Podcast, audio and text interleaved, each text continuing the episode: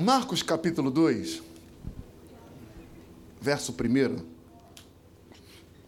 diz assim o texto: Dias depois, quando Jesus retornou a Cafarnaum, a notícia de que ele tinha voltado se espalhou rapidamente. Em pouco tempo, a casa em que estava hospedado ficou tão cheia que não havia lugar nem do lado de fora da porta. Enquanto ele anunciava a palavra de Deus, quatro homens vieram carregando um paralítico numa maca. Por causa da multidão, não tinham como levá-lo até Jesus. Então abriram um buraco no, no, no teto, acima de onde Jesus estava. Em seguida, baixaram um homem na maca, bem na frente dele. Ao ver a fé que eles tinham, Jesus disse ao paralítico: Filho, seus pecados estão perdoados. Alguns dos mestres da lei que estavam ali sentados, guarde essa informação. Alguns dos mestres da lei que estavam ali sentados pensaram: que ele está dizendo isto? Blasfêmia. Somente Deus pode perdoar os pecados. Jesus logo percebeu o que eles tinham pensado e perguntou: por que vocês questionam estas coisas em seu coração? O que é mais fácil? Dizer ao paralítico: seus pecados estão perdoados? Ou levante-se, pegue a sua maca e ande. Mas eu lhes mostrarei que o filho do homem tem autoridade na terra para perdoar pecados. Então disse ao paralítico: Levanta-te, pegue a sua cama e vá para casa. O homem se levantou de um salto, pegou a sua cama e saiu andando diante de todos. A multidão, a multidão ficou admirada e louvava a Deus, exclamando: Nunca vimos nada igual. Feche seus olhos. Pai, essa é a tua palavra. O Senhor conhece a cada coração que chegou aqui. O Senhor conhece a cada um que entrou por essas portas e eu lhe peço que teu Espírito possa comunicar-nos as tuas verdades. Aquilo que o Senhor comunicou ao meu coração possa se manifestar aqui nesta noite. É o que eu lhe peço e te agradeço no teu nome, nesta manhã, no nome de Jesus. Você pode se assentar?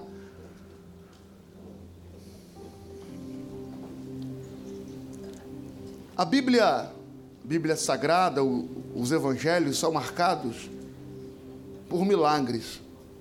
Os evangelhos são marcados por milagres de Jesus. E obrigado, Cleudson. Bonito, né, o Cleudson? Essa roupa tá meio manchada. Foi onde o senhor lavou, não, né? É, os evangelhos são marcados por milagres de Jesus.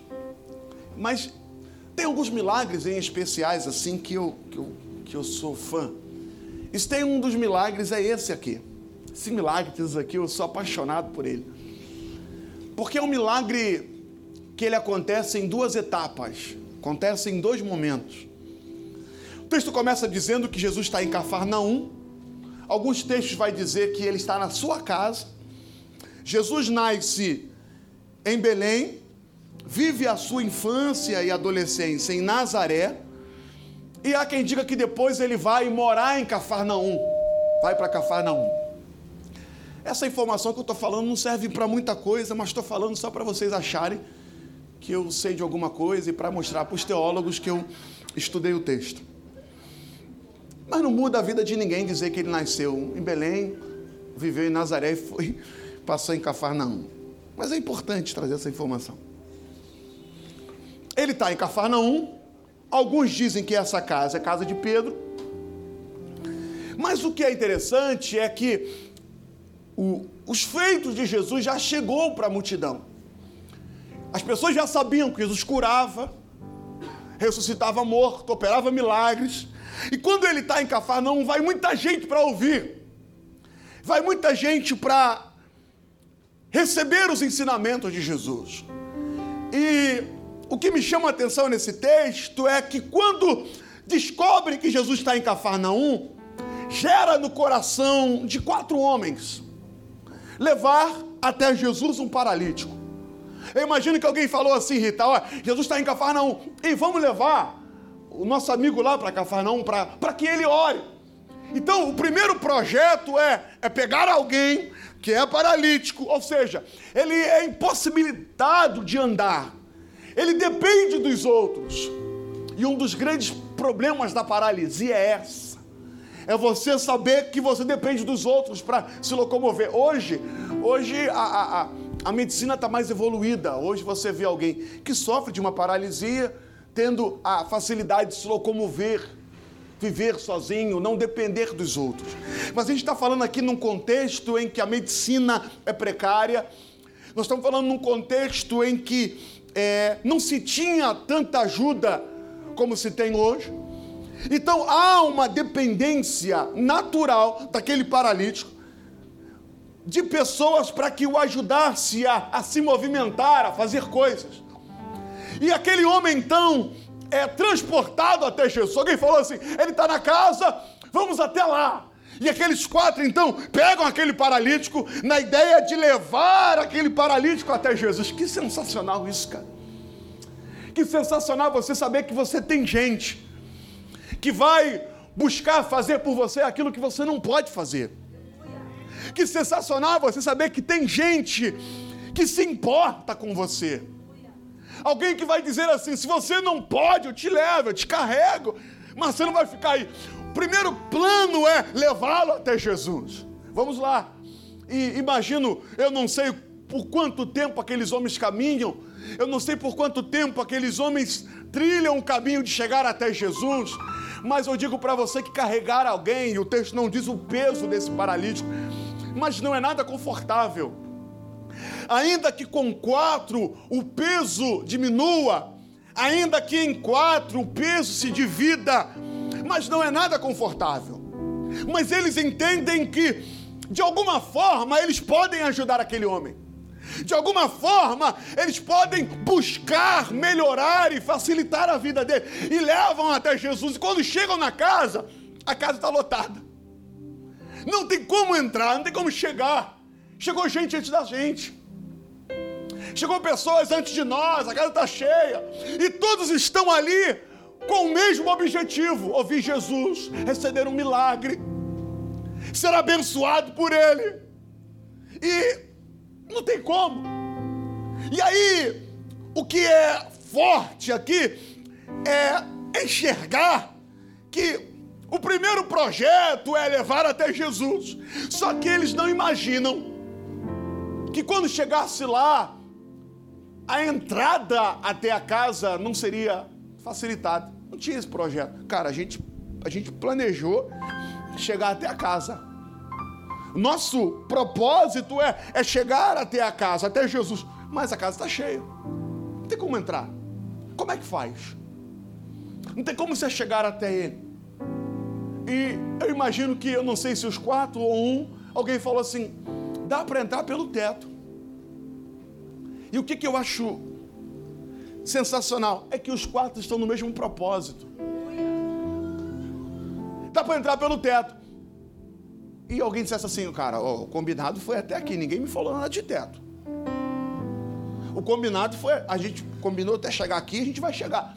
Ninguém me falou de ter que inventar de levar o cara pelo teto. Não tem isso. Não tem isso. Quando eles percebem que não dá para entrar pela porta, eles conseguem enxergar em cima a oportunidade do milagre.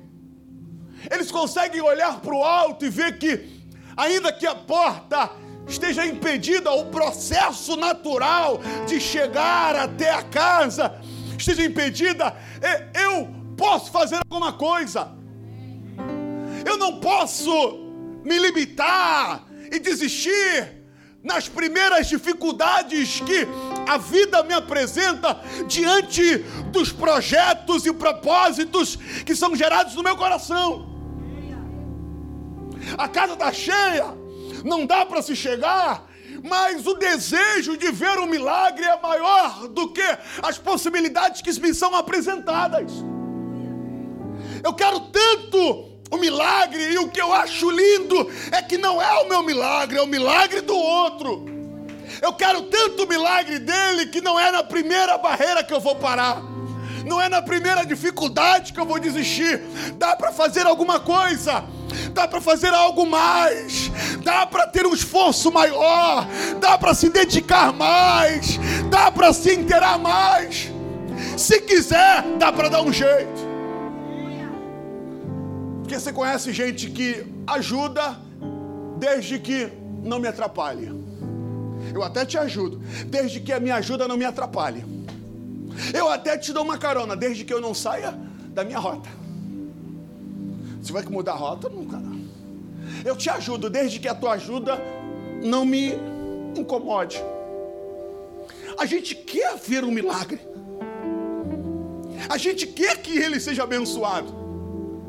Então, se o caminho que a gente tem não é o caminho convencional, mas é o caminho que vai chegar até Ele. A gente se esforça, a gente não desiste. Mas me, me, permita fazer você pensar mais uma vez: o que eles estão buscando não é o milagre deles, é o milagre do outro. O que eles estão se esforçando não é para a bênção para ele, é a bênção para o outro. E outra coisa, eles nem sabem se Jesus vai atender. Tem isso também. E aí, de alguma forma, eles conseguem levantar o paralítico até o telhado daquela casa, que era feita de barro, folhagem. E eles conseguem então levar aquele paralítico para o alto. Conseguem perceber aonde Jesus está. E de alguma forma mexem naquele telhado, criam um buraco, geram um aparente prejuízo para o proprietário da casa, se a casa fosse de Jesus para ele, para colocar um homem deitado numa maca diante de Jesus. Aqueles quatro saem com o propósito de que um milagre acontecesse na vida daquele paralítico. Aqueles quatro não olham as impossibilidades na vida daquele paralítico. Aqueles quatro geram na alma deles o desejo de que o outro será abençoado. Aí, quando aquele paralítico chega diante de Jesus, é colocado diante de Jesus, eu imagino que Jesus está pregando, falando do amor de Deus, daqui a pouco um barulho no teto. Um barulho no teto, diminui a voz. As pessoas tiram o olhar de Jesus, começam a olhar para o teto. Que está acontecendo? Cai um pouco de barro na cabeça do cabeça dos outros. Eles limpam olham para o outro, o que está acontecendo? E daqui a pouco aparece uma cabeça assim, olhando, pensa na doideira, pensa na loucura. Isso aqui sou eu viajando na maionese sem maçã. E alguém então começa a descer alguém até na frente de Jesus. Aí, aquele paralítico colocado diante de Jesus, pensa na cena a casa lotada, os quatro em cima, porque foram descendo é, numa coordenação muito simétrica, muito lenta, muito, muito coordenada. E aí, quando Jesus olha para os quatro, olha para o paralítico, olha para a multidão, ele vai falar. Ele vai proferir as palavras e a expectativa. Ele vai fazer um milagre. E a palavra de Jesus é: Filho, os teus pecados estão perdoados. Imagina a cena. Ah, os teus pecados estão perdoados. Aí, quando ele profere essas palavras, o texto está dizendo que sentado na frente estão os escribas, os fariseus, que dizem assim: Vem cá, tem cara de escriba. E eu tenho cara de fariseu. Melhor para mim, melhor para você, fariseu. Pastor tem cara de fariseu. Você é escriba, eu sou fariseu. Sentado, sentado. Senta aqui, meu. Vamos sentado. É, filho. Não é não. Sentado. Os caras falam assim. Quem ele pensa que é? Para perdoar pecado. Me ajuda na mensagem. Me ajuda aí na pregação. Jesus, gente. Ah, tá maluco, tá doido. Tá doido? Tá doido. A pergunta que eu faço é: aqueles escribas ajudaram? Os fariseus ajudaram? Sabe como é que eles estavam? Sentados. Ou seja, ocupando o lugar de quem queria entrar para de fato viver o milagre. Eles estavam ali só para observar, só para criticar. O texto não cita em nenhum momento os quatro dizendo assim: tanto trabalho só para perdoar o pecado. Sabe por quê? Porque quem vai criticar o teu milagre é quem não contribui para que ele aconteça. Quem vai criticar os feitos de Deus na tua vida é quem não ajudou a carregar as macas da tua paralisia. Quem vai apontar é quem não entende o teu processo. É quem não entende as tuas dores, as tuas crises que fizeram você chegar até ali. E aí eles criticam quem ele pensa que é. Irmãos, eu vou fazer uma afirmação aqui. Obrigado, Cleusa. Não está no texto, é uma afirmação minha. Jesus não iria curar aquele paralítico da paralisia. Não iria. Porque o maior milagre que aquele homem poderia receber, ele recebeu: o perdão dos pecados. O maior milagre que ele poderia receber, ele recebeu. Os teus pecados são perdoados.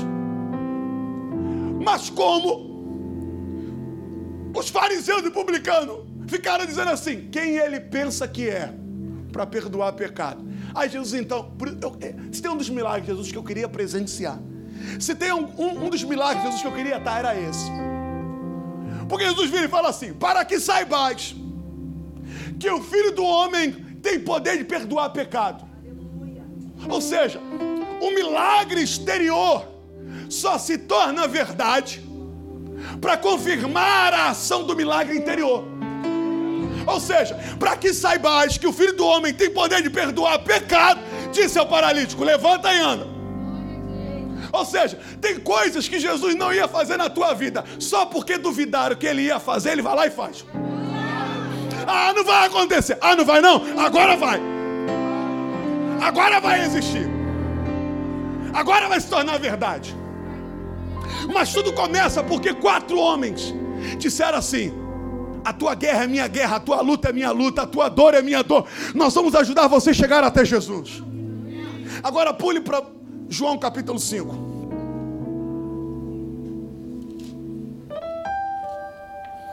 João capítulo 5.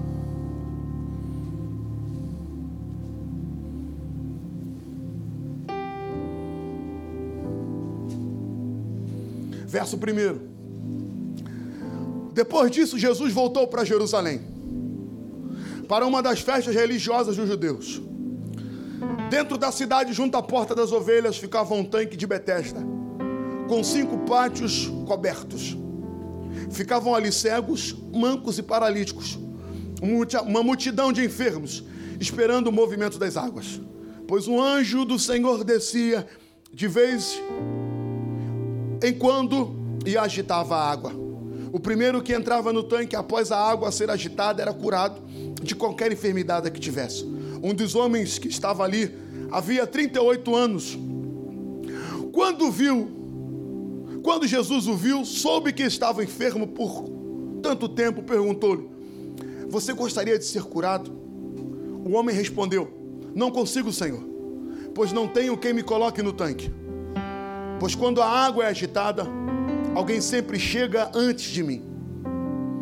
Versículo de número 8. Jesus lhe disse: Levanta-te, pegue a sua maca e ande. No mesmo instante, o homem ficou curado, ele pegou a sua maca e começou a andar.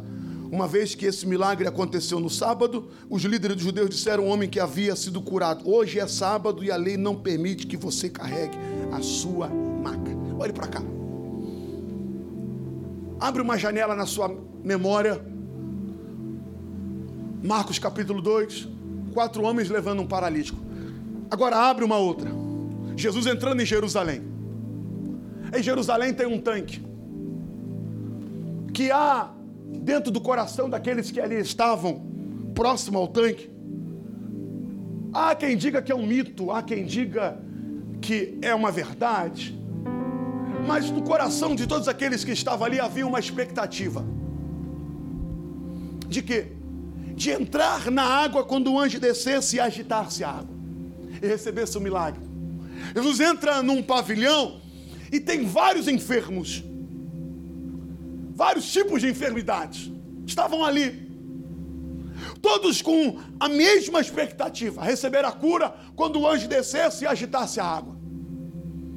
Eu não sei se isso de fato aconteceu, mas o relato daquele homem vai dizer que ele está ali há 38 anos, e ele vai dizer mais: quando ele vai no agitar das águas, alguém chega primeiro que ele. Então tenha uma certeza de que algum milagre de fato poderia se acontecer ali.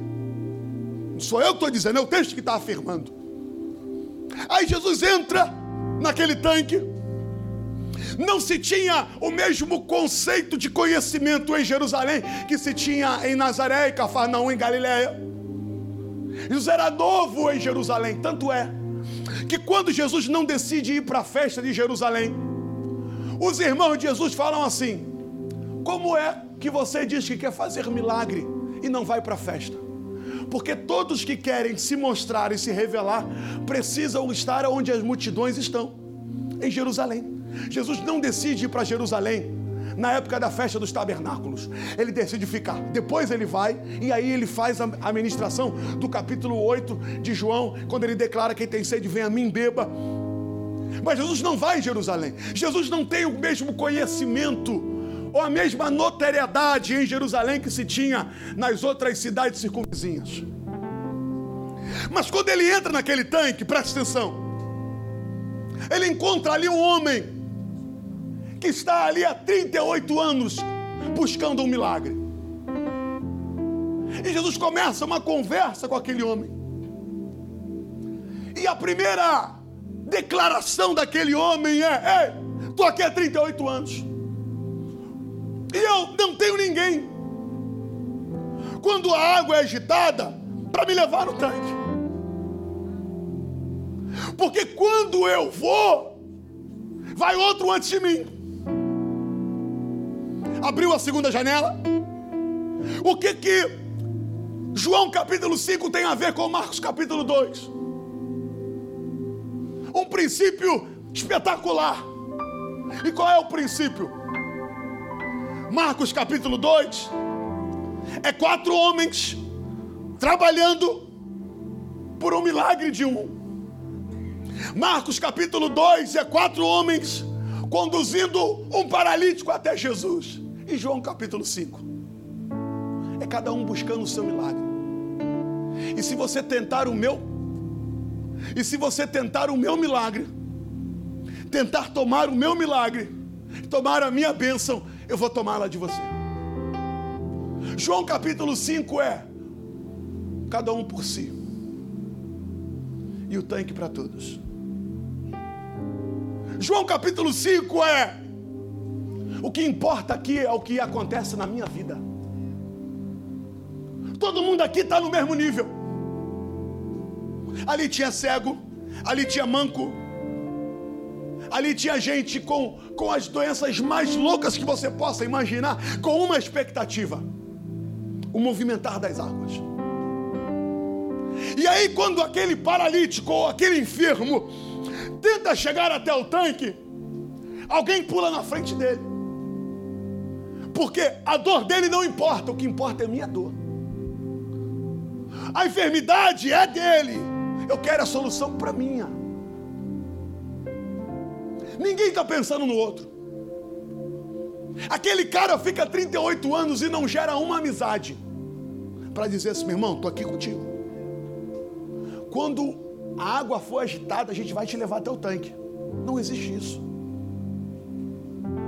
Não existe esse desejo de ver um milagre na vida do outro. Não existe o desejo de ver acontecer na vida do outro. Tem que acontecer na minha. Porque todo mundo aqui quer buscar uma resposta.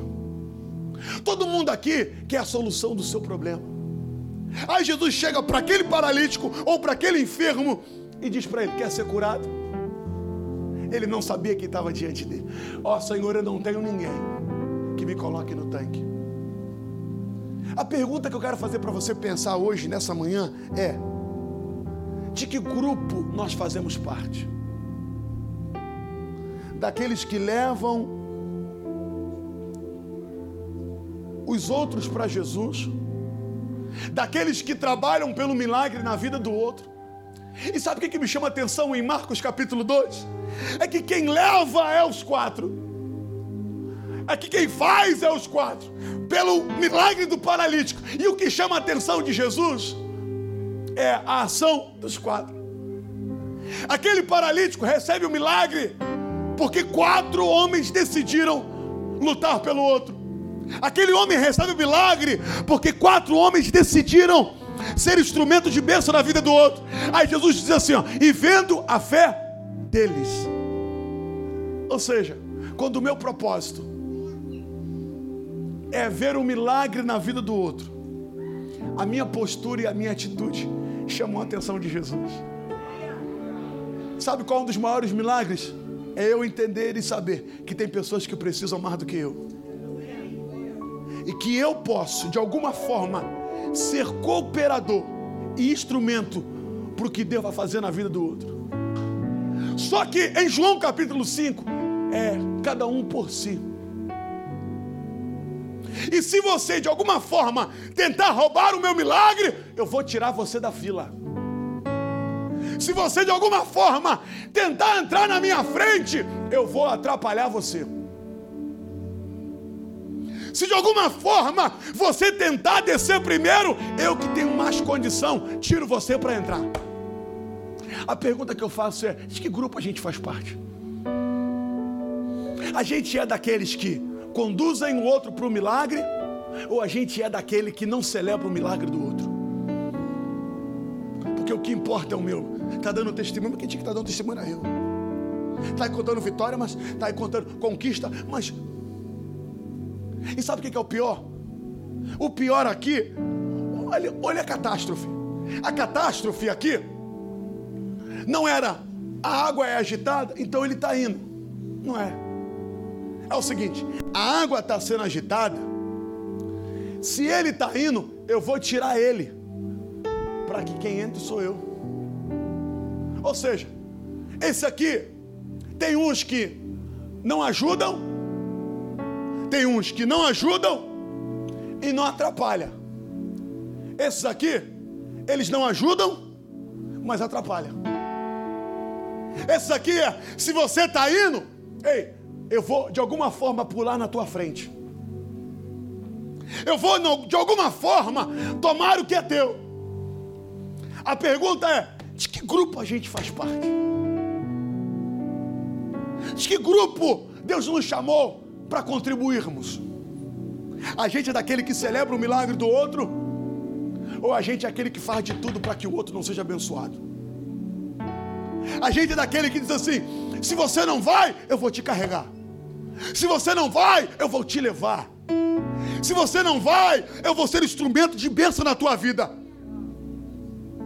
Eu vou, ei, fazer com que você viva o que você não pode viver por si. Eu vou fazer. Por isso que a minha palavra hoje, nessa manhã, selecione muito bem quem anda com você. Porque tem gente que além de não te ajudar, vai te atrapalhar. Além de não te ajudar, tá ali do teu lado, com a mesma carinha, ó, você vai. Você vai. Ó, 38 anos, agora é teu ano. Mas quando a água é agitada, filho, você não pode andar, eu posso, então fica aí que eu vou correndo. Já que você não pode andar, eu vou pular na tua frente. Não há um sentimento de compaixão.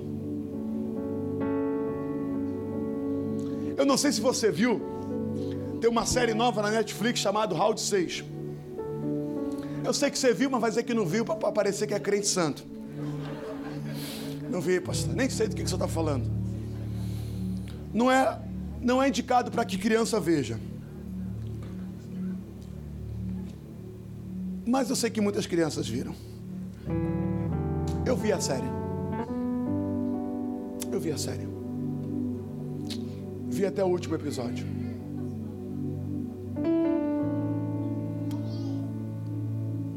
Que, que aquela série ensinou? Que o ser humano é capaz de tudo. Capaz de tudo. Por dinheiro. Para conquistas pessoais. no número de 456 pessoas, só uma pessoa consegue se manter leal aos seus princípios fidelidade, de honestidade, de verdade. Só uma no seriado. Todo mundo ali endividado, devendo dinheiro, agiota, tá ali para não morrer, mas precisa resolver o problema. E eles botam uma bola assim, cheia de dinheiro, para dizer quem ganhar vai levar esse dinheiro todo. Lembrando que vocês não estão aqui obrigados, vocês estão aqui porque vocês querem. E sabe o que aquelas pessoas fazem? Elas matam. Elas traem. Elas enganam. Sabe para quê? Para que a sua necessidade seja saciada. Eu me importo com você desde que o seu problema não gere para mim um problema. Que tem um ditado que diz que. Esqueci agora o ditado. Estava aqui na memória e foi embora. Não sei o que, não sei o que, meu pirão primeiro. Qual é aquele ditado? Faria pouca meu pirão primeiro. Sabia que vocês sabiam? Faria pouca meu pirão primeiro. Isso não é evangelho. Isso não é ser igreja. Porque se a dor do outro não gera em mim dor, está todo mundo competindo. E se há uma competição, a tua vitória não é minha vitória. Se é uma competição, o teu milagre não é o meu milagre. Se é uma competição, se você conquista, eu perco. Porque é uma competição. Evangelho não é isso. Evangelho é entender que eu de fato posso abençoar, eu posso ajudar, de que eu posso ser um instrumento na vida de alguém. Que evangelho é esse? Que quando o outro se destaca, gera em mim uma dor, uma agonia, vou destruir, vou acabar. Isso é do inferno, isso é um demônio, isso é um espírito demoníaco. Mas quando gera em mim um sentimento de dizer: Ei, eu vou conduzir você ao milagre, eu vou ser instrumento de bênção na tua vida, porque a tua dor é minha dor. Eu não sei como é que alguém consegue celebrar quando alguém cai. Quando uma família é destruída, tá sabendo? Tá sabendo da última? Sabendo quem separou? Sabe quem separou? É? Fala até com um sorrisinho. sabia. Sabia, fachada. Que isso? Que isso, meu irmão? Não gera um sentimento de, não, se faz parte da minha família, se faz parte de mim. Por isso que eu digo para você, meu irmão, viva uma vida em que ela gere de fato e verdade pessoas que vão te carregar na hora que você mais precisar. Porque em algum momento da sua vida você vai ter fases de paralisia. Você e eu teremos fases de paralisia. E é nesse momento que a gente descobre quem está com a gente e quem não está. Se todos nós viveremos fases de paralisia, aprenda na sua paralisia a valorizar quem esteve contigo, para que na paralisia do outro você seja o instrumento para carregá-lo me ajudou quando eu mais precisei. E é nessa hora que se revelam quem de fato e verdade são as pessoas. Por isso que a Bíblia diz assim: ó, é melhor estar numa casa onde há luto do que numa casa onde há festa. Porque na casa onde há luto se vê o fim de todos os homens. Eu encerro aqui a minha pregação. Peça a Deus para Deus te dar essa graça. Vai ter hora que você vai precisar ser carregado mas vai ter horas que você vai precisar a carregar. Então, se vai ter horas que você vai precisar a carregar, Ei, não olhe limites. Não olhe as dificuldades. Vá até o final, até que um milagre se manifeste. Eu estou contigo, não até o momento em que melhora, não. Eu estou com você até ver a mudança na tua vida.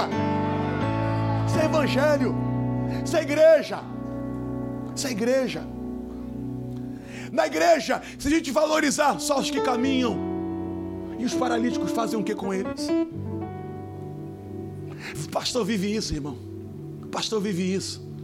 Alguém cai, alguém peca. Aí, graças a Deus que aqui não tem isso. Mas tem gente que, o que, que faz? Crucifica, manda embora, corta a cabeça, exclui. Eu fico imaginando Jesus. Irmão, uma coisa, olha só, pensa comigo. Uma coisa é você sair, uma coisa é você ser traído. Você foi traído. Você não esperava, a pessoa te traiu. Pô, me traiu. Você, poxa. Uma coisa é alguém dizer assim, não sei quem é. Depois que saiu de você. A outra coisa é você saber que vai ser traído. A outra coisa é você saber que vai ser vendido. Tipo assim, ó, você vai me negar. Você vai me vender. Quem bota a mão comigo no prato é que vai me vender. Eu já sabia quem ia trair, quem ia negar. O que, que Jesus fez com os dois? O que, que fez? Continua amando. Não é que ele foi traído e descobriu. Quem me traiu? Foi fulano? Ah, imaginava. Não, ele já sabia anteriormente, porque ele era Jesus. Ó, tu vai me negar três vezes. Tu vai me vender 30 moedas de prata. E o que, que ele faz? Ele continua sendo o mesmo. Ele continua. O que, que você faz? Com quem você sabe que te traiu? Quem você faz com quem sabe que te negou? Negou é o quê? Queimou teu nome. Queimou teu. Fez o quê? Faz o quê? Processa. Processa não. Ama. Ora. Abençoa. O que, que você faz? Armário para me tirar da empresa, me mandar embora. Faz o quê? Abençoa porque você precisa saber quem você é em Deus. O que é Evangelho? Evangelho é você olhar para o outro e reconhecer as limitações do outro. E se você reconhece as limitações do outro, você vai ser instrumento para carregar o outro até o momento que ele não possa andar. Aquele paralítico, ele foi carregado até o momento em que ele não podia mais andar. Depois que ele passou a andar, aí ele anda pelos próprios pés. Aí ele anda sozinho. Mas a minha oração para a tua vida nessa manhã é: seja instrumento na vida de alguém, abençoe alguém, carregue alguém. Eu, uma semana tem quantas horas? Uma semana. 168 horas. Uma semana. Uma semana tem 168 horas. Preste atenção no que eu vou dizer. Quantas horas tem numa semana? Na igreja tem culto quarta e domingo. Cada culto dura duas horas e meia, mais ou menos. Então a gente tem cinco horas de culto. Você vai na igreja quarta e domingo. Você tem cinco horas de culto para 168 horas da semana. 168 menos 5 dá quanto? 163. 163. Então a pessoa passa 5 horas na igreja na semana e 163 horas fora da igreja. Pegou ou não pegou? Então tem coisas, tem coisas que não é para se resolver na igreja. Porque meu filho, pastor, não obedece. Tem que falar mais. Irmão, ele só tem cinco horas na semana na igreja. E ele tem 163 com você fora da igreja. A culpa é da igreja? Tem que falar para os juniores adolescentes, pastor. Tem que, concordo. Mas esse adolescente tem 163 horas fora da igreja e 5 horas na igreja. É com a igreja que vai resolver? Sabe por quê? Porque carregar os outros dá trabalho. Trabalho. Aí sabe o que eu faço? Pô, carrega aí, cara. Mas tem ei, coisas que é para você carregar. E o que, que Deus vai fazer? Deus vai levantar pessoas para te ajudar. Deus vai levantar pessoas para estar do teu lado. Mas no nome de Jesus, e eu encerro de fato aqui a minha mensagem. Não desista de ninguém. Vou repetir: não desista de ninguém. E de ninguém é de ninguém mesmo. Não desista. Sabe por quê? Porque quando você semear na vida do outro, ainda que não seja naquele que você semeou, Deus vai usar alguém, ei, para semear na tua vida. Faça isso, acredita nisso. Então, nenhum investimento, nenhum investimento, ele é em vão. Pode ser que o outro não reconheça. Pode ser que aquele paralítico saia dali e nem brigado tenha dado para aqueles quatro. Mas uma coisa eu sei, meu irmão: o que você semear no céu, você colhe do céu. Ei, o que você semear em fé, você colhe em milagre. Faça isso. Faça isso. A gente não está aqui para competir, meu milagre na tua frente. Não. A gente não faz parte do tanque de Betesda.